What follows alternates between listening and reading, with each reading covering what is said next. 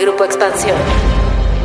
Una nueva tragedia de migrantes latinoamericanos puso otra vez a México en la mira de la región. La muerte de 39 personas que no pudieron escapar de un incendio provocado en la estancia migratoria de Ciudad Juárez por estar encerrados colocó el dedo en una herida que el país tiene abierta desde hace varios años. Las reacciones del presidente Andrés Manuel López Obrador y otros funcionarios del gabinete han causado críticas por el deslinde de la tragedia, lo que ha alimentado las voces que acusan que lo ocurrido es un crimen de Estado y aumentado también los cuestionamientos por la política migratoria que México ha decidido aplicar en conjunto con el gobierno de Estados Unidos. Pero, ¿Cuáles son los alcances de la responsabilidad en esta tragedia? ¿Hay una corresponsabilidad del gobierno estadounidense? ¿Qué esperar de las consecuencias judiciales y políticas? De esto vamos a platicar hoy en Política y otros datos. Política y otros datos. Segunda temporada. La vida pública a debate. Política y otros datos. Buen jueves, bienvenidos a Política y otros datos. Soy María Ibarra, editora política de Expansión. Hoy es 30 de marzo del 2023 y es un gusto que estén con nosotros. Viri Ríos y Carlos Bravo Regidor, ¿cómo están? Buen jueves. ¿Qué tal? Buen jueves, un gusto estar por aquí en Política y otros datos. Recuerden que si les gusta nuestro podcast, regálenos unos likes, unas estrellitas, eh, una buena, un buen review en alguna de sus redes sociales. Hola, hola, ¿cómo están? Feliz jueves de Política y otros datos. Pues una nueva tragedia regresó esta semana a la mirada, la crisis migratoria que desde finales del 2018 se vive en México. Un incendio en la estancia migratoria en Ciudad Juárez provocó que 39 personas perdieran la vida este martes y otras 28 resultaran heridas, convirtiendo el episodio en una desgracia para la región, una nueva desgracia para la región, pues las víctimas son ciudadanos de Guatemala, Colombia, El Salvador, Honduras, Venezuela y Ecuador. De pronto, siento que con tantos temas, problemáticas, eh, discusiones vivas que hay en el país, dejamos de ver este elefante que hay en la habitación hasta que desgracias como la ocurrida en esta estancia migratoria en la frontera norte nos regresan a la realidad que de verdad se ha convertido en un serio problema humanitario en México. No sé ustedes, Viri y Carlos, pero ayer las imágenes del video difundido cuando comenzó el fuego y los migrantes se quedaron encerrados en una estancia con barrotes como si fuera una cárcel, me parece que nos revela la magnitud de la desgracia en lo que hemos convertido el tema migratorio para México. Viri, bienvenida. Bueno, pues comenzar describiendo un poco este video que, a todos nos sorprendió, nos conmovió. Un video en donde un guardia de seguridad, un par de guardias de seguridad del instituto están ahí mientras se observa el fuego, fuego que empieza a consumir una especie de prisión en donde se encuentran los migrantes, se observa cómo los migrantes están forcejeando la puerta para tratar de salir y finalmente pues el video termina cuando todo está cubierto por humo, los guardias se fueron y los migrantes se quedaron adentro. Creo que cometeríamos un error si simplemente atribuyéramos la responsabilidad de esto a los guardias que están en ese video. Esta tragedia se gesta de manera pues mucho más compleja que lo que sucede en ese momento en ese video. Y yo pienso que se gesta en la unión de tres cosas que están pasando en este sexenio. La primera es una política migratoria en donde México ha aceptado, pues básicamente ser el lugar de recepción de miles de migrantes que llegan a Estados Unidos intentando cruzar la frontera. La política migratoria de nuestro país es respetuosa de los derechos humanos y considera el libre tránsito. La movilidad internacional es un derecho que aporta al desarrollo social, económico y cultural de las naciones y no tiene nada que ver con lo ocurrido en Ciudad Juárez. Pues gracias a varias políticas migratorias, por ejemplo, México este año ha aceptado recibir hasta 30 mil migrantes deportados y digamos que tomarlos a ellos y cuidarlos en lo que pasan a Estados Unidos si es que logran pasar a Estados Unidos. Entonces México tiene pues esta enorme responsabilidad que hemos adquirido. El segundo factor es la austeridad. No se pueden tener grandes responsabilidades como esta responsabilidad migratoria que tiene el Estado mexicano sin los suficientes recursos para atender esta problemática.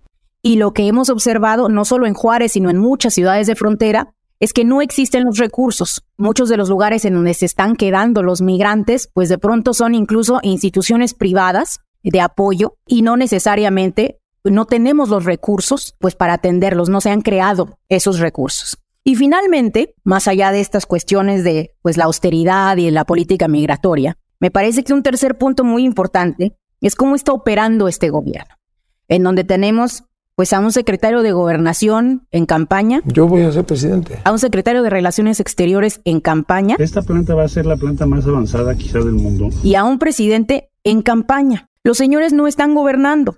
Y mientras no gobiernen, pues no se puede tener un Estado verdaderamente funcional que atienda este tipo eh, pues de tragedias. A mí lo que me sorprende, Mariel Carlos, honestamente les confieso, es que esto no haya pasado antes. Sí, es una, digamos que, como decía yo, Carlos, visibiliza un poco este elefante que no hemos dejado de tener nunca desde el 2018 en el país y que además se han dado bastantes alertas de que podía ocurrir, podía ocurrir una desgracia como la que vimos ahora, porque han ocurrido desgracias eh, o tragedias enormes por culpa de la delincuencia organizada por culpa de las malas políticas. Pero ¿cómo lo estás viendo tú, Carlos? Ayer se comenzaba a decir, por parte también, evidentemente hay que decirlo, de la oposición, pues que esto era un crimen de Estado. ¿Lo ves así? Pues sí, María, la expresión es muy fuerte, obviamente, por la resonancia que tiene respecto a la de Yotzinapa, pero creo que incluso en cierto sentido literal es más atinada para describir lo que pasó aquí que lo que pasó en Ayotzinapa. Eh, finalmente en Ayotzinapa hay intervención del crimen organizado, los estudiantes estaban, digamos, en los camiones, iban a un meeting, ¿no? Y aquí tenemos personas que están bajo la custodia del Estado mexicano, literal, en instalaciones del gobierno federal. Y además la ley aquí no deja lugar a dudas. El artículo 66 de la ley de migración dice que el Estado mexicano está obligado a garantizar el derecho a la seguridad personal de los migrantes con independencia de su situación migratoria. Así es que aquí no hay para dónde hacerse, como en el caso de Yotzinapa, que se decía, bueno, pero ¿a qué nos referimos con el Estado? Porque el crimen y la policía local, ¿no? O sea, me parece que aquí es una expresión concreta, mucho más evidente, para atribuir esa responsabilidad. Ya mencionaba ahorita Viri el tema de que pues claramente las inercias de la sucesión presidencial están de alguna manera impidiendo que haya rendición de cuentas, que alguien se haga responsable. Y yo ahí añadiría un cuarto factor a los tres que ya mencionaba Viri, y que me parece muy evidente también, que tiene que ver con un muy deliberado borramiento de las responsabilidades institucionales, de las líneas de mando en la administración pública. Vimos este juego de las culpas con Adán Augusto, echándole la pelotita a Ebrard, el presidente diciendo, bueno, pues es que los migrantes incendiaron unas colchonetas, va a investigar Gertz, ya también le echó la pelotita a la secretaria de Seguridad Pública. O sea, claramente aquí hay un intento como de utilizar los laberintos de alguna manera burocráticos o las distinciones que hace mucho el presidente López Obrador entre los cargos y los encargos, me parece para evitar lo que tendría que ser una reacción inmediata de responsabilidad, pues no solamente, digamos, institucional o administrativa, sino una mucho más elemental, que es la responsabilidad política. No vale nada más lamentar, condenar el caso. el video que se filtró realmente es dramático y nos muestra también, yo añadiría también esto a, a la lista que ofrecía Viri respecto a México, haciéndole el trabajo sucio a la política migratoria de Estados Unidos, pero haciéndoselo además de muy mala manera, porque a cambio de eso, México realmente no le ha pedido a Estados Unidos ni siquiera los recursos indispensables para poder desempeñar esa labor. Se ve claramente que no hay infraestructura, las instalaciones son insuficientes, no hay la capacitación, no hay el personal, no hay los protocolos. Lo que se ve en ese video además de un acto realmente criminal de dejarlos quemarse vivos, es que ni siquiera había un protocolo para reaccionar ante lo que no era descabellado imaginarse, prever una situación como esta. El Estado mexicano está admitiendo la responsabilidad de hacerle el trabajo sucio a Estados Unidos sin tener la capacidad y sin siquiera obligar a Estados Unidos a exigirle que al menos ayude al Estado mexicano a hacerse responsable.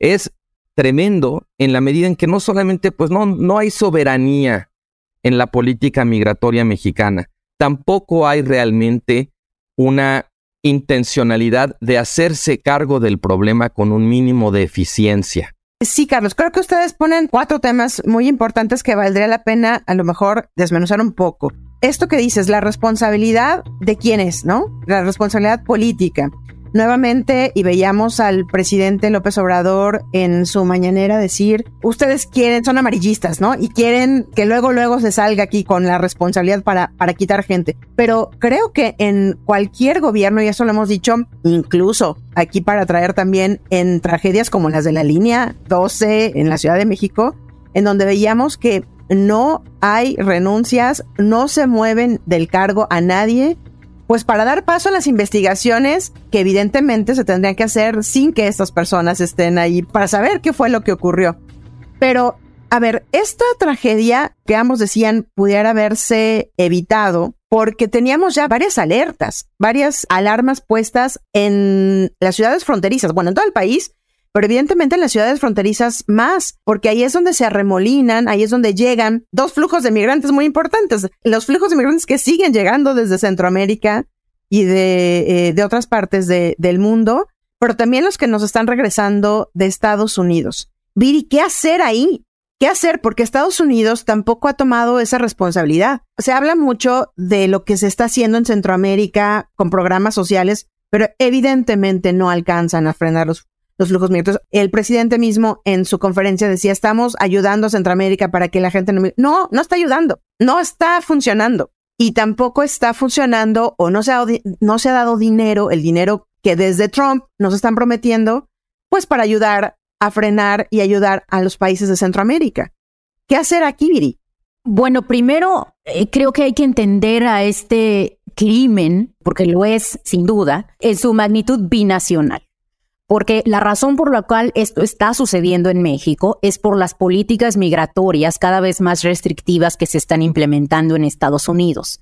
Entonces no sería un crimen de Estado en singular, sería un crimen de estados en plural, del Estado americano sobre todo, y del Estado mexicano que yo francamente creo que tiene poco margen de maniobra para negociar con Estados Unidos, que es pues nuestro principal socio comercial.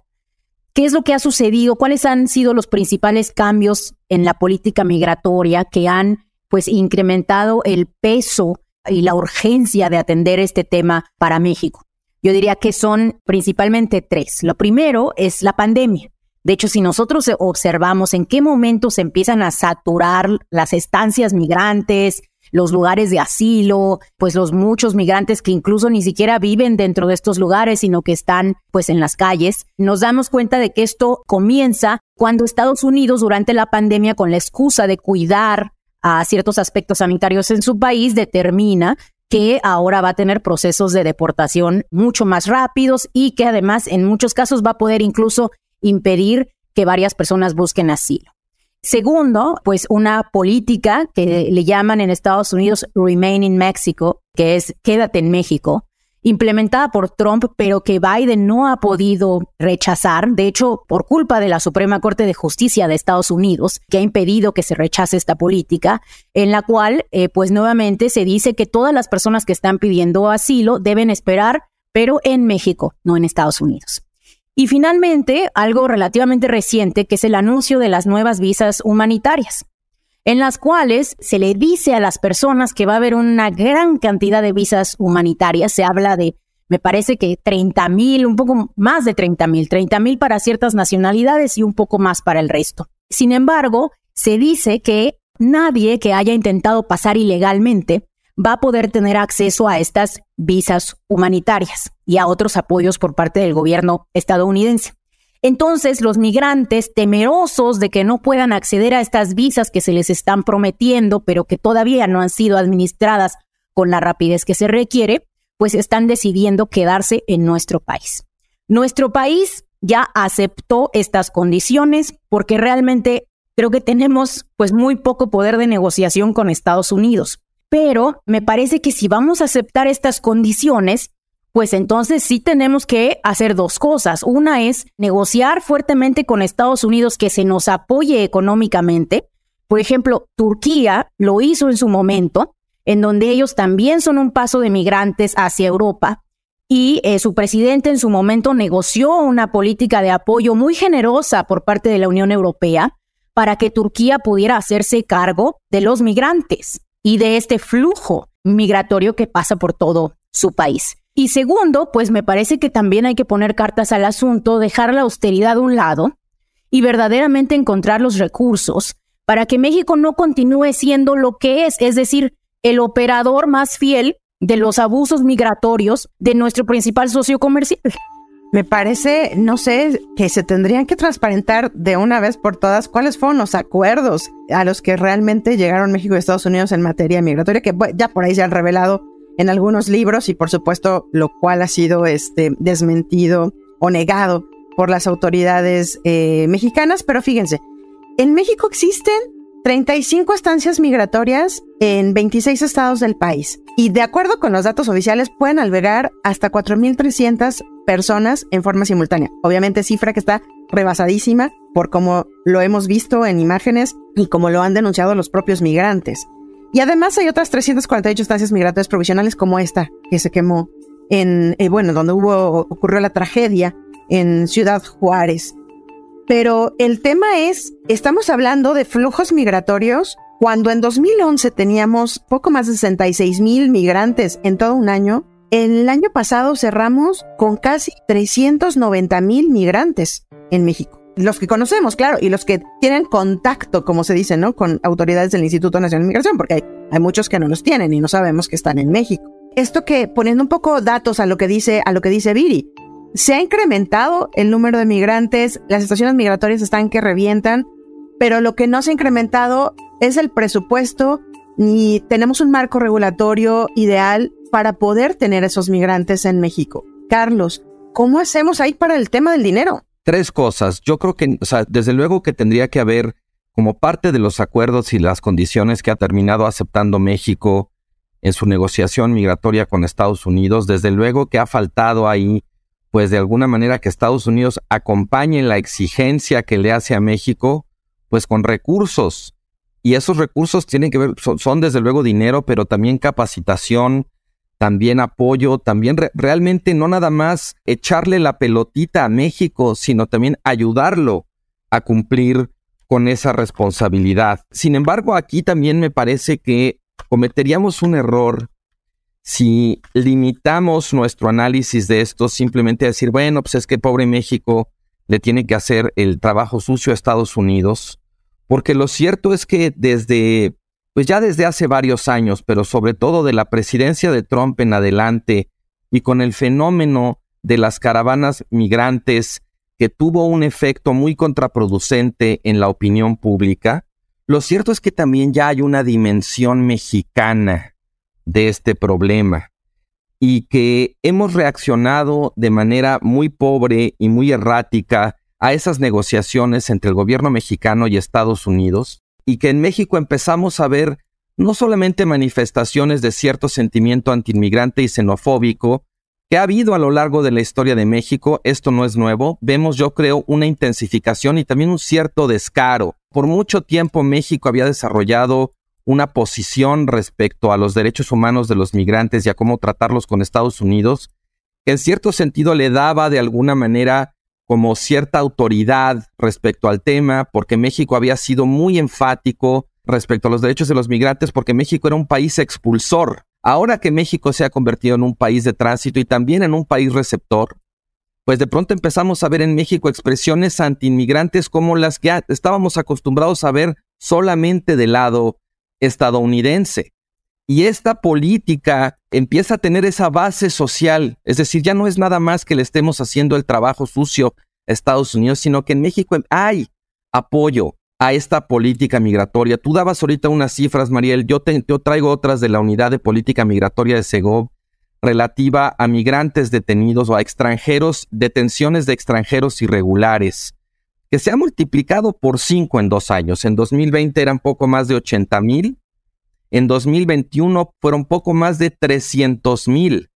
y en 2002 fueron más de 440 mil. Ahí hay un fenómeno que en sí mismo tiene desbordado, pues no solamente al gobierno mexicano, sino también al gobierno de Estados Unidos. Un fenómeno, un flujo migratorio que hay que entender, además, no solo como un problema, sino también como una oportunidad desperdiciada. Si ya no va a ser por criterios humanitarios, de respeto a sus derechos, pues ambos países también podrían entrar desde el punto de vista de la mano de obra. No son criminales, son personas que están buscando mejores condiciones de vida. Y ambos países solamente las, las enfocan de pronto como si fueran un problema que hay que resolver y no también una oportunidad que está literalmente tocando a su puerta. Por último, también me parece que esta cuestión en la que ha sido muy enfático el presidente sobre la necesidad de resolver de raíz el problema, refiriéndose a la importancia de generar crecimiento, generar desarrollo en los países de origen. Aunque el planteamiento suena muy lógico y acertado, tiene el tremendo defecto de que una cosa es tratar de ocuparte de la raíz y otra cosa es hacerte cargo del árbol que te está cayendo encima. Decía Viri ahorita, eh, citaba el caso de Turquía y cómo Turquía ha gestionado el tema migratorio respecto a, los, a la gente que huye de Siria eh, a Europa, pero creo que en eso México sí ha sido y no ha sido como Turquía. Sí ha sido como Turquía, me parece, en el sentido de que ha querido aprovechar políticamente esa necesidad que tiene Estados Unidos de que México controle de alguna manera el flujo migratorio, pero no ha sido como Turquía en términos de asumir la responsabilidad que implica el fenómeno, el flujo migratorio. Y en eso sí creo, como decía Viri, que, que la austeridad ha desempeñado un papel, pero también una tremenda, digamos, un deterioro político muy fuerte donde ya todo es visto como politiquería, como golpeteo, todo lo analizamos de pronto ya nada más a la luz de la sucesión presidencial y aquí hay una función básica de gobierno en la que estamos fallando y en la que parece que somos incapaces de pedir cuentas y el gobierno de rendirlas. Y es que justamente, Carlos, como se decía al principio, sí se ve a la luz de la sucesión de pronto porque es, digamos, la temática que se, que se ha impuesto desde el poder. Pero si entonces nos vamos con esa temática y ver a la luz de la sucesión, pues aquí hay dos actores que están queriendo eh, gobernar este país, que están bastante implicados con la situación que tuvo lugar en Ciudad Juárez. Y me parece que sería justo que les pidiéramos una rendición de cuentas y que no solamente no este eh, eh, pues salieran a echarse la bolita unos a otros. Sucedió algo que tal vez con esto que pudiera suceder justo a raíz de esto que estamos viendo a la luz de la sucesión, el presidente, por un lado, en la mañana, pues diciendo que fue la protesta de, migrantes, pero no explicando qué había ocurrido realmente, ¿no? De culpa, migrantes. Pero es a raíz de este video que se filtra en donde vemos que pues no es que los migrantes se hayan encerrado y no hayan querido salir de la cárcel, pues porque tiene barrotes. Y luego vemos a uno de los jugadores y secretario de gobernación diciendo yo no tengo la culpa, la culpa es de Marcelo Ebrard o él tiene que explicar porque por un acuerdo, no por lo que dice la ley, por un acuerdo, él es responsable de la política migratoria. Y bueno, veíamos a Marcelo Ebrard, pues le tocó ahí en medio de una gira en Nuevo León, mostrando los terrenos donde va a estar Tesla, ¿no? ¿Qué poder esperar, digamos, de esto? Y aquí sí, ¿cómo le va a pegar o no a estas personalidades que están buscando, pues nada más y nada menos que gobernar este país? Lamentablemente, Mariel, a mí me parece que no va a pasar nada porque el sello de la casa ha sido que ante grandísimos escándalos no se busca la renuncia, eh, no se busca la atribución especial pues hacia los mandos de, de este gobierno. Lo vemos desde el caso de la ministra, la cual pues sigue su proceso de plagio luego de que se descubrió que plagió su tesis tanto de licenciatura como eh, doctoral. Y lo vemos en este caso en donde incluso pues López Obrador ya empieza a sugerir que no es una cuestión necesariamente de los liderazgos, sino, como dijo en la mañanera, un producto de las circunstancias y en donde si bien solicita a la FGR que continúe pues con las investigaciones al respecto, pues tampoco ha hecho un llamado directo a quien es el responsable de esta situación, que es el secretario de Gobernación, Adán Augusto. Si bien no de manera directa, pero sí de manera indirecta, también es responsable Ebrar,